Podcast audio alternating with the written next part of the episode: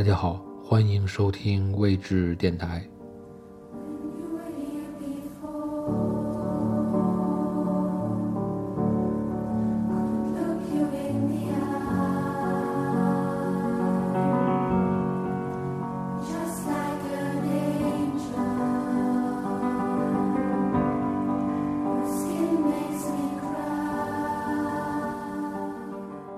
本集节目介绍一本苏联中篇小说，名字叫做《不祥的蛋》。该小说是苏联作家米哈伊尔·布尔加科夫的代表作。米哈伊尔·布尔加科夫生于1891年，他是苏联著名的作家和戏剧家。他从小热爱音乐和文学，尤其喜欢果戈里的讽刺小说。他主要的作品有中篇小说《不祥的蛋》《狗心》，以及长篇小说《大师和玛格丽特》。他的中篇小说《不祥的蛋》一出版，便引起了苏联文学界的关注。有些人认为小说丑化了苏联，英语禁止出版。二十世纪二十年代，布尔加科夫创作的戏剧，在很多苏联文艺界人士的讨伐下，遭到了禁演。而他的另一篇小说《狗心》，也未能逃脱厄运，一度曾被苏联当局没收，禁止出版。从19世纪20年代末起，布尔加科夫遭到了苏联全面的批判。据他本人统计，苏联国内报刊上对他十年来的文学创作活动，共刊登过301篇评论，其中赞扬的只有三篇，其余的298篇均属敌视和谩骂。当时的布尔加科夫。处境非常艰难，后来他被迫到苏联的莫斯科艺术剧院工作，在此期间，他创作了很多历史题材的剧本与小说。由于他在这些历史题材的作品中注入了现实主义精神，这些剧本大多也未能上演。布尔加科夫独树一帜的小说和戏剧。未能兼容于他所处的时代。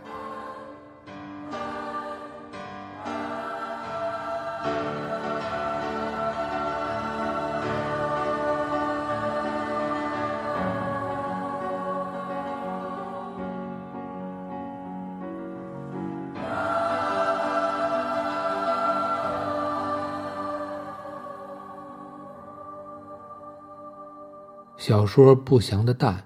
是布尔加科夫1925年发表的中篇幻想小说，也是他的成名之作。小说的故事是这样的：1928年4月16日晚上，苏联第四国立大学动物学教授、莫斯科动物研究所所长佩尔西科夫在自己的实验室里发现了一道奇特的红光。在这道红光的照射下，变形虫能迅速繁殖，而且异常的强壮。教授通过教育人民委员部向德国邮购了科研器材，制造出了一台仪器，捕获到了神奇的红光。教授立即专心致志地开始用蛙卵做光实验。实验的结果令他震惊：两昼夜内，从不多的蛙卵里孵出了几千条蝌蚪，蝌蚪又是在一昼夜内迅速成长成青蛙。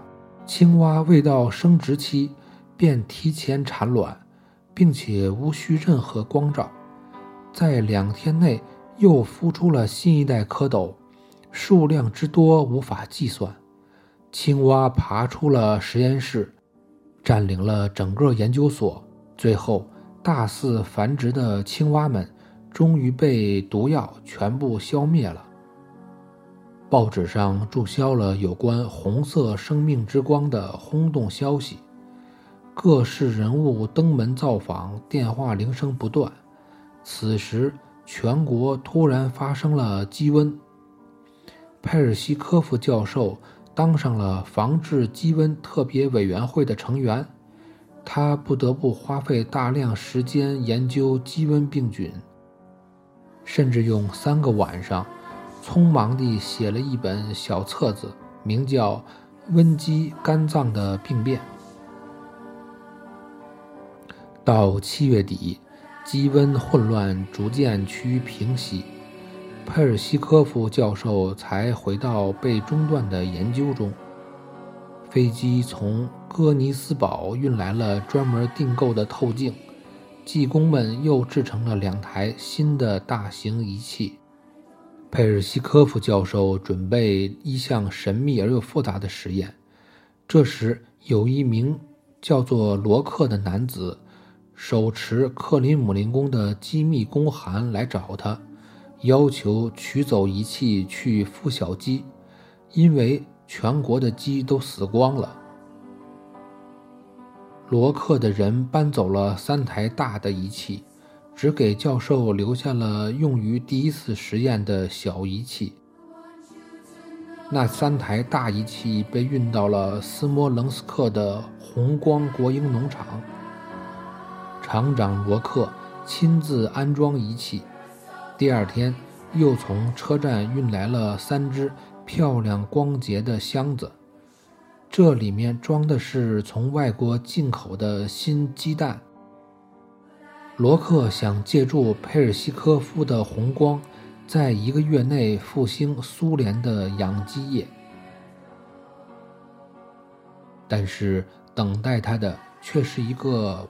不幸的消息：小鸡终于出壳了，却无论哪里都没有见到小鸡的影子。罗克经过水塘时，他听到了沙沙的声音，还有短促的嘶嘶声。他全神贯注地看着草丛，突然，一条足有十米长、一个人那么粗的蛇，弹簧似的游出草丛。随之传来一个女人撕心裂肺的惨叫。只见那大蛇张开血盆大口，咬住了他妻子玛利亚的头。转眼之间，罗克的头发全白了。他见此情景，呕吐不止，离开了那条小路，奔跑逃亡。国家政治保卫局的特工们骑上摩托车来到了农场，他们围绕着宫殿走了一圈，越走越觉得奇怪。他们从关着的玻璃窗里看见了厨房，发现里面一个人都没有，满地都是白色碎片。走进暖房时，他们警觉起来，暖房里的什么地方？传来了一种奇怪又刺耳的声音。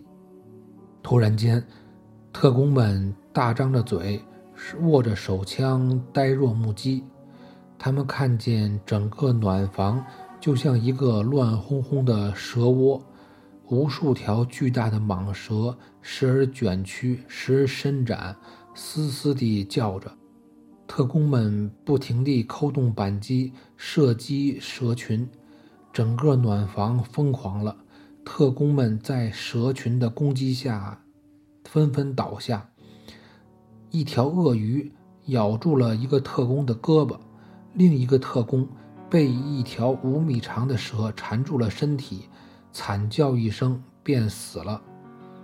研究所向国外订购的蛇蛋运来了，打开一看，原来却是鸡蛋。佩尔西科夫教授脸色铁青，慢慢地坐到椅子上。他终于明白了，原来是把鸡蛋和蛇蛋弄混了，错将蛇蛋当成鸡蛋送到了农场里。当天的报纸上刊登着这样一条消息：成群结队的蛇朝着莫扎伊斯克方向游动，产下了无穷无尽的蛇蛋。特种部队和国家政治保卫局下属的所有部队，在点燃了维亚奇马郊外森林后，挡住了蛇的入侵。莫斯科灯火通明，一片疯狂，家家户户惶恐不安。车站上常有令人不安的枪声掠过人群上空。军队正在制止沿铁路线。从斯摩棱斯克省逃来的疯狂的难民，告示宣布莫斯科进入战争状态。据说城防司令列席了苏维埃会议，会议认为居民住宅必须安装钢甲，为此采取了一系列紧急措施，以便在陆军和空军大队无法阻挡蛇群的进攻时，在首都展开巷战。随着一声巨响，研究所的大门被撞开，愤怒的群众闯进门来，对着教授大声叫喊着：“揍他，揍死他！是你这个人孵出了蟒蛇！”一个矮个子人率先冲到了佩尔西科夫教授的面前，举起棍子朝他的头上狠狠打去。那台关着的仪器被砸成了碎片。走投无路的青蛙，不是被打死，就是被踩死。一九二八年八月十九日深夜，一场前所未见的严寒突然降临，持续了两天两夜，直到第三天，居民们才恍然大悟，原来是这场寒冬拯救了首都和首都郊外。无边无际的田野与村落，平息了那场骇人听闻的蟒蛇之灾。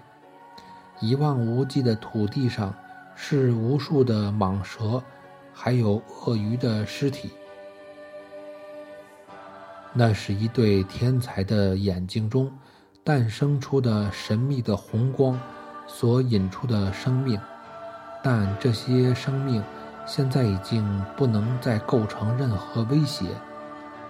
那种红光和1928年的灾难还持续地被全世界议论着，但后来佩尔西科夫教授的名字蒙上了迷雾，很快地消失了，就像四月的夜晚发现的红光一样。人们重新获得那种红光的努力。后来始终没有成功。第一台仪器被愤怒的群众在打死佩尔西科夫教授的那天夜里也被毁坏了。运往红光国营农场的那三台仪器，在空军和蛇的交战中毁于了战火，无法修复。显然，除了知识，还需要某种特殊本领。而世界上具备这种特殊本领的，唯有那个被群众打死的教授佩尔西科夫。小说《不祥的蛋》一经出版，便引起了苏联社会的关注，产生了两种截然不同的反应。高尔基称赞这部小说写的机警而巧妙。他在给罗曼·罗兰的信中预言这部小说将进入人类的文学史，而俄罗斯无产阶级作家联合会的成员们则认为这部小说反映了新资产阶级的情怀，丑化了苏联，应予以全面封杀。因此，布尔加科夫以后创作的小说都未能出版，他创作的剧本。也被禁止公演。一九四零年三月十日，布尔加科夫病逝于莫斯科。他的作品被禁的原因在于作家用夸张而尖锐的手法讽刺了当时苏联社会的阴暗面，引起了政府高层的不满。直到二十世纪五十年代。布尔加科夫终于获得了平反，恢复名誉后，他的作品才陆续在俄罗斯发表。小说《不祥的蛋》在二零零三年由我国上海文艺出版社出版。